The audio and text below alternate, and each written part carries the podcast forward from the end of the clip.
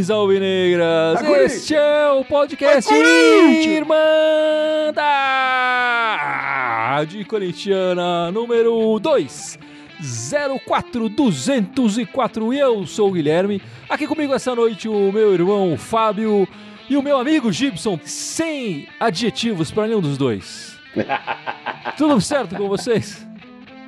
Tranquilo. Tudo ótimo. Mais uma semana sem derrota do Corinthians. Tá, tá uma beleza. Mas isso pode mudar, isso pode mudar. Isso pode mudar.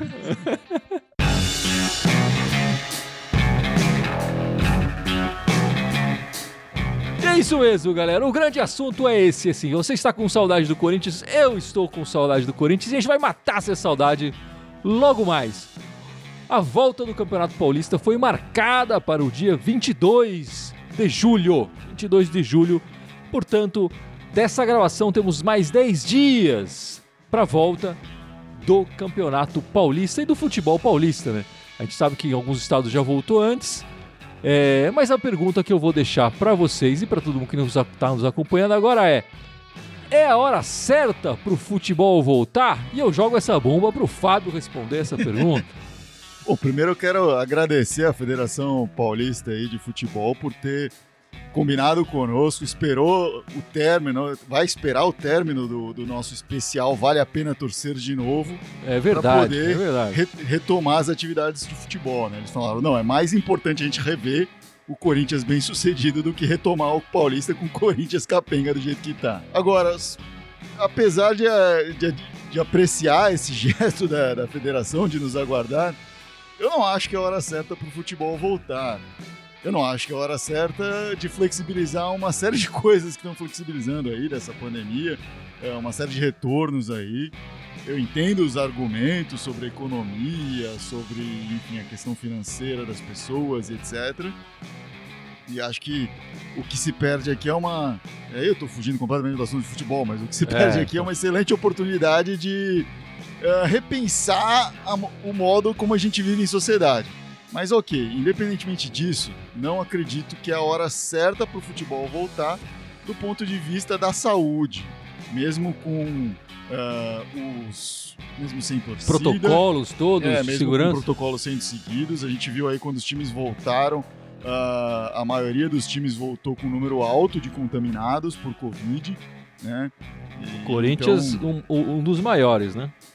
Corinthians um dos maiores, mas todos da Série A voltaram com pelo menos um contaminado aí, né? Então, é, acho que não é o momento de, de pensar, ah, vamos jogar bola, etc, tal. É, mas ok, já está acontecendo lá no Rio, vai já definiu a data aqui.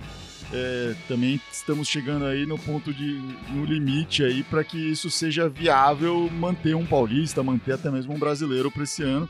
O brasileiro que já foi é, já está previsto para terminar só no ano que vem, né? Isso, isso mesmo. E para você, Gibson, é a hora de voltar ou não é a hora de voltar? É, eu acho um absurdo voltar agora, né? Todos os países onde, onde já voltaram jogos, eles estão na, na- completamente na descendência da curva da contaminação. A gente tá no topo. A gente não baixou, não baixou nem um, 1% aqui, não baixou nada, né? É, mas, cara, no Brasil a gente não consegue fazer nada direito. A gente não consegue fazer isolamento social direito, a gente não consegue eleger político direito, e a gente não consegue, bicho, fazer, é, proteger as pessoas direito. Então o pessoal vai voltar a jogar futebol porque a gente faz tudo de maneira inconsequente aqui no Brasil. Obviamente não é a hora de voltar a jogar bola, né? É, é, tem muita coisa mais séria pra gente se preocupar. Morrendo mil pessoas por dia no país, né? Então, mas cara, tudo aqui no Brasil é feito nas coxas, então vai voltar. Não é minha vontade ou minha vontade que vai decidir isso, né? Acho que o, o momento não seria esse, né? Acontece que a gente tá numa. nessa quarentena que já dura três, quatro meses. Quatro meses. E, e- e a gente não vê esses números baixarem justamente porque essa foi uma quarentena soft aqui no Brasil. E infelizmente isso está prejudicando a economia e está prejudicando os clubes de futebol. É, eu já disse lá atrás, né? Ah, se for para voltar o futebol sem torcida, eu prefiro que não volte. Mas a gente sabe que isso é impossível, porque os clubes precisam voltar, até porque o, o dinheiro da torcida, que vem do, do estádio, da torcida, é até dispensável, mas o dinheiro do- da televisão, dos anunciantes, do, do anúncio do patrocínio da camisa, é, é- é superior ao, ao- ao dinheiro que ganha no estádio com o fiel torcedor e tudo mais. Então vai voltar, vai voltar porque a, a- economia precisa, O Corinthians está numa situação terrível financeiramente antes da pandemia, com a pandemia só piorou. Cada semana parece mais conta para pagar, parece mais processo em cima do Corinthians. Então, assim, é, é, meio que inevitável, assim. Tem que voltar desse jeito e vai voltar nas coxas. É, enfim, e como o Fábio já adiantou aí, o Paulista tá, tá marcado para começar agora dia 22, termina no dia 8 de agosto. O brasileiro começa no dia 9 de agosto. Os times que eventualmente chegarem na final do Campeonato Paulista, dificilmente o Corinthians vai ser um deles, começam o brasileiro no dia 9 e o brasileiro vai até o dia 24 de fevereiro, tendo rodadas entre Natal e Ano Novo e tendo rodada no Carnaval, inclusive, né? É, o Edson Filho, sou a favor da volta, da volta mas não para qualquer município. Quando se fala de volta, se fala do estado todo, mas tem região que pode flexibilizar e, tem bons estados. Isso também é uma outra questão, né? quer dizer, a, a, alguns jogos vão ser disputados em, em outros lugares do que essas cidades é, do mandante, porque o, o, estado de São Paulo tem aquela questão de cores e tal, e só os, as regiões que tiverem na região amarela do estádio podem ter jogos sendo disputados. Como não tem torcida, talvez seja um fator menor, mas de qualquer forma os, os jogadores vão ter que se deslocar é, para outra cidade, o que nunca, nesse caso de pandemia, é a melhor solução, né? Mas dá-se um jeito. É, aqui o, o Jussivan Thomas dando um testemunho aqui. Estou com Covid, mas é hora de voltar. Abrir o shopping, que é pior, aí acho que ele até tem razão. É, porque o futebol, com todos os cuidados, é, não poderia voltar, né? Até porque o clube fez, faz exames. É, os, é verdade, os clubes estão fazendo exames e o que a gente tem visto, é, viu agora no Campeonato Carioca, por exemplo, que voltou, é jogador, inclusive, testar positivo um dia antes e ir para campo. Eles não estão nem respeitando isso. É, é, é um absurdo. Como, então, pra que testa? Aqui, então? então? Como, como, eu falei agora há pouco no meu comentário, a gente não consegue fazer nada direito nesse país, cara. Ninguém respeita absolutamente nada aqui. Qual é Por isso que eu acho um absurdo voltar a abrir, né? O indivíduo, se você vai testar, fala, ó, oh, deu positivo, ah, então pode jogar. Mas tudo deu bem, negativo, ah, joga também. pra que testar? Se não importa o resultado, testa pra quê? Mas a, até aí eu concordo com, com o Jussivan, com o que o, o outro rapaz aí, o Arenilton, comentou que realmente, assim, é, o comportamento da sociedade, do governo como um todo, é, tá abrindo isso. E dentro disso, o futebol não é a pior das situações, do, de, dessas flexibilizações que está acontecendo. Mas, enfim, aqui a gente está perguntando se o futebol deve voltar ou não. A minha resposta é não. A questão para mim é que todas as flexibilizações estão erradas, né? Então não dá para justificar um erro com outro erro, né? Bom, mas o Dória não está consultando a Irmandade a respeito dessas questões, não, não é verdade? Não, não, é. Ele não faz que nem o Carilli fazia. Não, não faz, não faz. Enfim, e só pra gente relembrar um pouco, que afinal já são quatro meses sem jogos do Corinthians, quatro meses longe do futebol, quatro meses a gente já quase esqueceu a campanha vexatória que o Corinthians estava fazendo no Campeonato Paulista, mas aqui estou eu, Guilherme da Irmandade Corintiana, para relembrar a gente o nosso sofrimento. Trazer as boas notícias, é, é sempre um arauto. Pô, eu, eu, não esque, eu, não esqueci a, a má campanha, não, cara. Olha lá, até agora os jogos realizados no Corinthians no Campeonato Paulista. O Corinthians ganhou, começou ganhando bem, 4x1 em cima do Botafogo. Uh, show. Depois empatou. 3 do Bozelli, hein? 3 do Bozelão. 3 do Bozelli. Empatou com o Mirassol 1x1 fora de casa, perdeu pra Ponte Preta. Então, os primeiros jogos, uma vitória, um empate, uma derrota. Teve até gol do Roger nesse aí. Ganhou do Santos, o clássico, por enquanto, o, primeiro clássico disputado. Perde para. Os melhores pra... jogos do Corinthians no ano, esse do Santos. Perde para Inter e Limeira. E aqui a gente faz essa, essa pausa, quer dizer, até aqui são um, dois, três, quatro, cinco jogos disputados, duas vitórias, é, duas derrotas, um empate, seis pontos, sete pontos conquistados. E aqui entre esse jogo e o próximo jogo, que é o clássico, o majestoso, contra o São Paulo, o Corinthians saiu fora da Libertadores. E, e a gente aqui na Irmandade e acho que a maior parte dos corintianos falava que agora não, agora o Corinthians só tendo o Campeonato Paulista pela frente, vai deslanchar no Campeonato Paulista, vai disparar, enfim, vai se classificar com o pé nas costas, né? Foi o que a gente imaginou, mas não foi isso que aconteceu. Nos, os jogos seguintes, o Corinthians empatou com, com o São Paulo, ainda naquela ressaca da desclassificação da Libertadores, perde pro Água Santa num jogo que o Corinthians tinha tudo para ganhar, enfim, é um aqueles jogos é, é, mais traumatizantes, talvez, dessa campanha empata com o Santo André e o Corinthians vem de três empates. Empate com o Santo André, empate com o Novo Horizontino, empate contra o Ituano, todos um a um. É, a campanha do Corinthians aí bem ruim. Só para dar um resumo melhor aqui, na nossa situação do grupo do Corinthians, A gente lembra que no grupo do Paul... nesse no Campeonato Paulista classificam-se dois times, o Corinthians está em terceiro lugar com 11 pontos, atrás do Guarani, que está em segundo lugar com 16 pontos, e o Bragantino com 17 pontos. O Corinthians tem mais dois jogos para ser disputados, portanto, 6 pontos. É, o Guarani, com dois empates, classificado, sem chance do Corinthians alcançá-lo, né? Corinthians e a Ferroviária estão em situações idênticas aí nessa tabela que você está mostrando. Sim. O, o que, que, diferencia os dois? É, é gols pró? Isso, gols pró. Gols pró. O saldo de gols é, é igual. Cartão amarelo, Não, é, go, é gols pró. O Corinthians marcou um gol a mais e, e, levou um gol a mais também, porque o saldo de gols é o mesmo. Mas só porque o Corinthians marcou um gol a mais é que está na frente da Ferroviária nesse momento mas está exatamente nas mesmas condições. A Ferroviária, portanto, tem as quase as mesmas chances de classificar do Corinthians. Tem apenas esse um gol de diferença, que, claro, se ela ganhar mais jogos, o Corinthians deve. Esse, essa diferença de um gol é, é facilmente revertida, né? O Corinthians, o próximo adversário, do, os próximos jogos que o Corinthians tem para disputar são esses. Já começa quente, num clássico. Corinthians e Palmeiras. A volta do campeonato está marcada para o dia 22, que é uma quarta-feira mas ainda não foram definidos os horários e quais jogos vão ser disputados. Pode ser que tenha jogo dia 22, pode ser que tenha jogo dia 23, enfim, a gente não sabe como é que vai ser a, a tabela é, desse, a do Paulista vai ser desmembrada e vai ser colocada na, nos seus horários. Né? Mas o primeiro jogo do Corinthians é contra o, o Palmeiras na Arena Corinthians, agora com estádio sem torcida, eu acho que a Arena é um, é, perde bastante da sua força, né?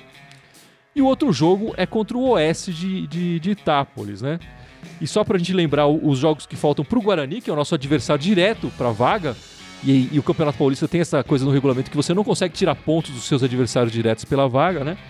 O Guarani vai jogar contra o Botafogo, que é um dos piores times do campeonato, somente com oito pontos conquistados, e vai jogar um jogo mais difícil contra o São Paulo.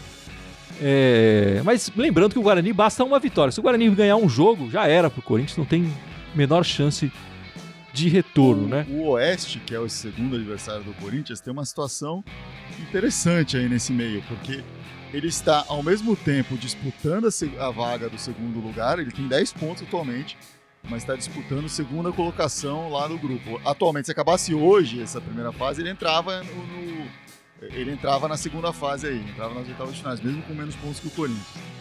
Mas com 10 pontos, ele é um dos times que está até mais ameaçado que o Corinthians para o rebaixamento. Então, dependendo da combinação de resultados que se der aí, o, Oeste pode entrar nesse último jogo ou brigando para consolidar a vaga deles nas oitavas de final, ou brigando para não cair. Né? Alguma Exatamente. coisa pode acontecer. É bem curiosa a situação do Oeste. Mas é um de qualquer que forma, ele... o último jogo é. do Corinthians promete ser um jogo que o adversário vem forte, né? Ou seja, ou para não cair ou para classificar. Exato. E eles estavam numa situação muito pior. Eles estavam com quatro pontos e fizeram seis pontos nas últimas duas rodadas, antes da pandemia uh, interromper o campeonato. Então eles vêm de duas vitórias. Assim, se for desconsiderar esses quatro meses de, de tempo parado, é um time que está crescendo, que está num momento bom. Né? É, mas eu acho que com essa parada, todos esses movimentos de crescer e de descer somem. Com certeza. É, a Já gente parece, espera que é, ajude começa, o Corinthians também, né? Pode até ser que o West volte de novo numa boa, numa boa, uma boa performance, mas nada a ver com a, com a ascensão do final do, do, do pré-paralisação. Essa pausa foi muito grande, parou todo mundo onde estava, né? Os times do interior Muitos perderam jogadores, quer dizer, é, e aí já vem um, uma outra coisa, o pessoal tá com. É, o Guilherme Venâncio aqui no nosso Facebook perguntando se tem alguma contratação. A grande contratação é o Jô, e o Jô vai poder ser inscrito no campeonato, teoricamente, é, se o Corinthians quiser. A, as inscrições estão abertas até, se não me engano, dia 20, é, dois dias antes da partida, é, para inscrever novos jogadores. Então a, a possibilidade da gente ter o Jô em campo nas duas partidas, ou talvez em uma delas, enfim, aí depende da vontade do Thiago Nunes, é grande do, do, do, do jogo voltar. E talvez essa seja a grande vantagem do, do Corinthians nesse momento. Mas acho que o Marcel Paiva definiu bem aí o que, que resta para o Corinthians, uh, com o time limitado que o Corinthians tem, o que ele está escrevendo aqui, né?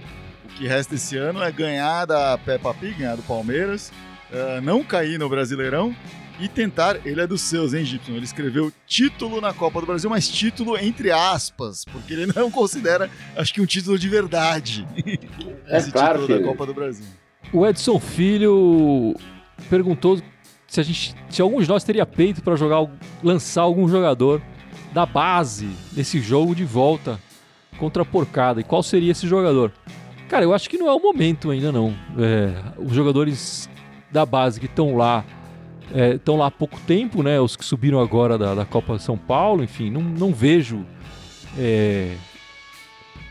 A gente pode falar que é o Jô. Eu lançaria o Jô da base no Corinthians ali. O, o Romarinho é da base? Daria para lançar nesse jogo? Só pra esse jogo, volta aí. É, também concordo, não, não é o momento. É um, é um momento assim. O Corinthians entrou nessa pandemia com muita pressão e, e vai voltar a jogar com muita pressão. Já meio conformado de não conseguir essa classificação, então acho que isso é de menos. Mas precisa conseguir resultados logo. E acho que queimar um garoto aí no derby não seria o caso, não. Pode ser no outro jogo contra o Oeste, talvez, tal, mas enfim. Acho que não é o momento agora, não. É, é só para completar a informação também, a, a o, o, os jogos do feminino e da base ainda vão ser definidos a, as datas de volta, né? E aparentemente por esse calendário que foi divulgado pela CBF, eles mantiveram as datas de, dos jogos eliminatórios da, da Copa do Mundo. É, o que pode ser alterado aí, enfim, porque cada país vai ter um protocolo e também nesse sentido a Libertadores e a Sul-Americana ainda precisam ser é, melhores resolvidas assim. Eles já têm algumas datas trabalhadas, mas precisa acertar ainda com as outras federações e tudo mais. É, e aí a gente vai falando disso também ao longo das outras transmissões da Irmandade aqui no podcast, certo? Enfim, no começo dessa semana a gente, a gente viu o lançamento da camisa no domingo passado, a camisa do Corinthians, e a torcida do Corinthians se uniu e juntou uma hashtag, né, pedindo que o Banco BMG é, usasse as cores preta e brancas no logotipo que vai no uniforme do Corinthians. E a gente já sabe, já tem um histórico de alguns patrocinadores quando entram na camisa do Corinthians mudam um pouco as cores do, seus, do, do seu logo e tal para agradar mais a torcida.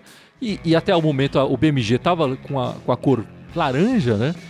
E a torcida do Corinthians entrou com essa hashtag pedindo a mudança para cor preta e branca no, no uniforme. Fizeram uns mockups, umas montagens ali na, na internet. Ficou bem mais interessante com o logotipo em preto. Aliás, eu acho que está até mais destacado com ele, com ele em preto, fica, fica mais, mais fácil de ler. E aí a, a, o BMG, esse banco simpaticíssimo, né? Entendendo o momento da pandemia, entendendo o momento da torcida, faz uma brincadeira com a torcida. É, a gente muda a cor desde que, é, no mês de julho, abram, corintianos abram mais de 50 mil contas no banco. Esse patrocínio do Corinthians já é baseado em número de contas abertas, quer dizer, se o número de contas aumentar, o Corinthians vai ganhar mais dinheiro.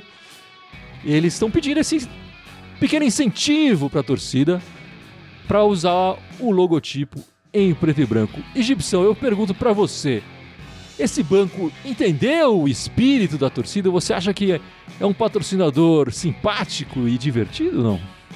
Eu, eu não sei nem o que é pior, se o fato do banco não entender a torcida, porque os, os caras lá do banco é um bando de burocrata de banco, eles não têm que entender a torcida, né? O, o clube tem que chegar pros caras e falar, ó, oh, bicho, vocês estão se metendo no seguinte buraco, né? O cara é, um, o cara é do marketing do banco a função do cara não é entender torcida de futebol. Agora, eu queria saber quem foi o cretino do Corinthians que assinou um patrocínio master nesses termos com a BMG, que é um patrocínio ridículo, né? Então, é, eu não me conformo com o patrocínio da BMG. Assim, o fato dela compreender ou não a torcida corintiana, para mim, é secundário em relação, em relação, ao fato deles estarem na camiseta do Corinthians, com esse valor ridículo que eles estão pagando pro time. E você, Fábio, você achou essa uma iniciativa válida para incentivar os torcedores corintianos a abrir contas do banco? Eu acho que é uma iniciativa válida para eles. É uma autossabotagem isso, né? Porque se a, a torcida tá fazendo essa campanha, tá querendo. tá falando, pô, muda essa. Tá, era um momento de ganhar um pouco de tração, né? Já, já tá mal comentado esse patrocínio, né? Como o Gibson comentou aqui, tem, tem termos estranhos, termos ridículos, que não, não combina com o momento. Então era um momento de ganhar um pouco aí de boa vontade, né? Um pouco de, de felicidade, dar um pouco de felicidade para a nação corintiana aí. Não ia custar nada, nada, zero. Não ia mudar nada para os caras. Era só, meu, vamos fazer isso, tal.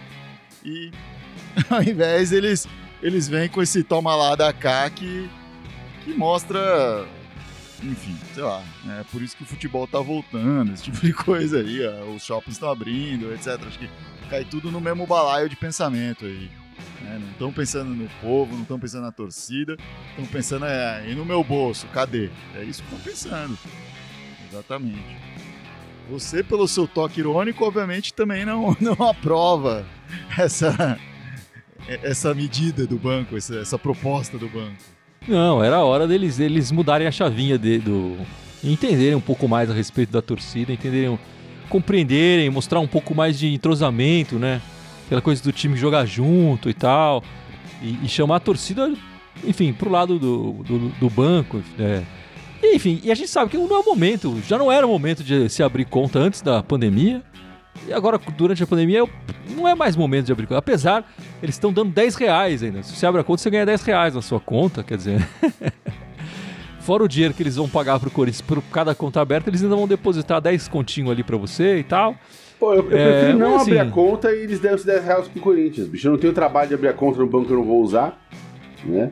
E eles dão direto pro Corinthians, mais fácil. Né? A gente pode só manifestar a intenção. Cria um hashtag e fala assim: eu abriria uma conta, mas prefiro. Pronto, aí vai. hashtag meio longo, né?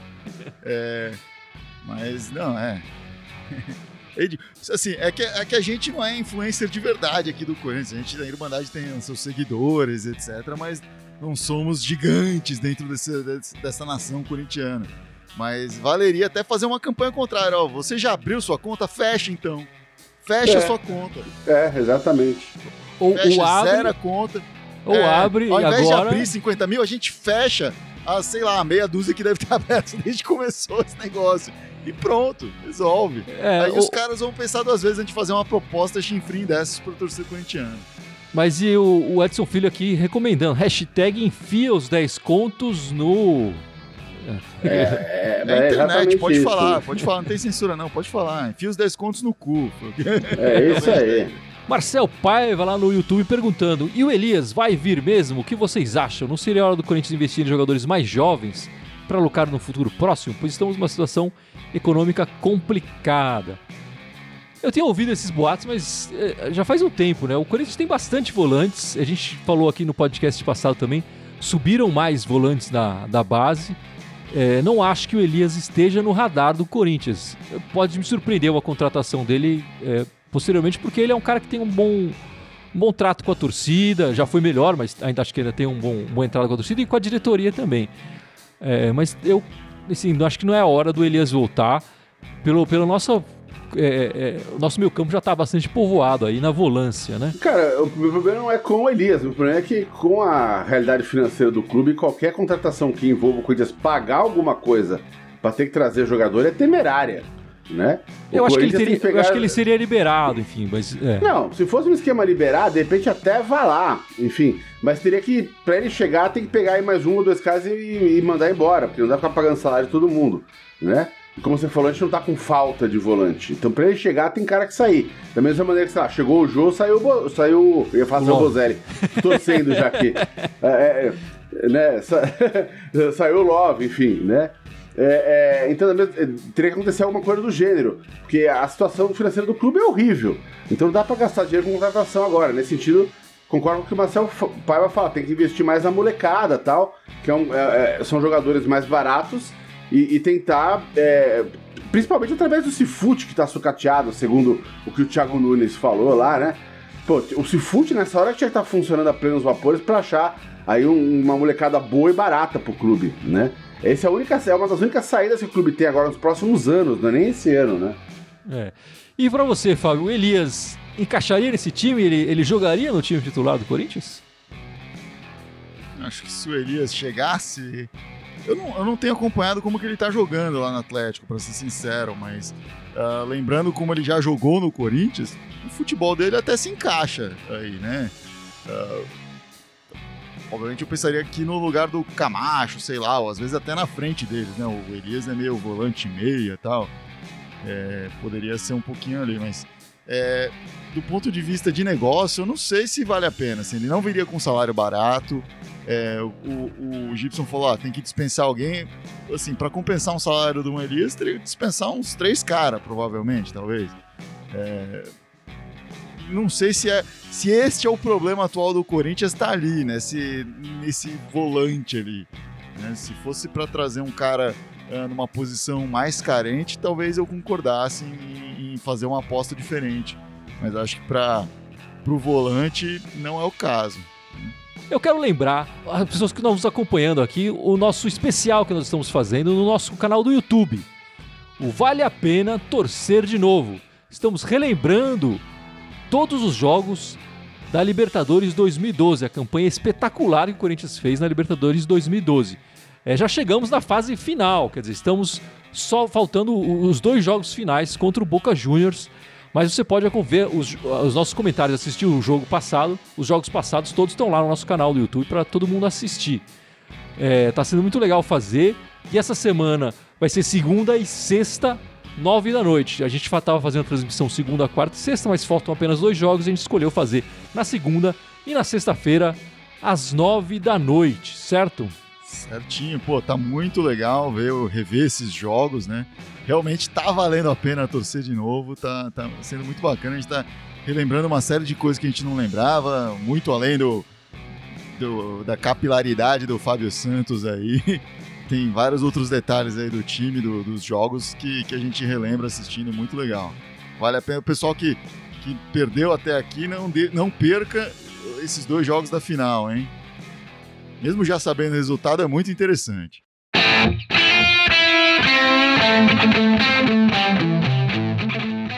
Vamos chegando ao fim desse podcast 204, 204 da Irmandade Corintiana.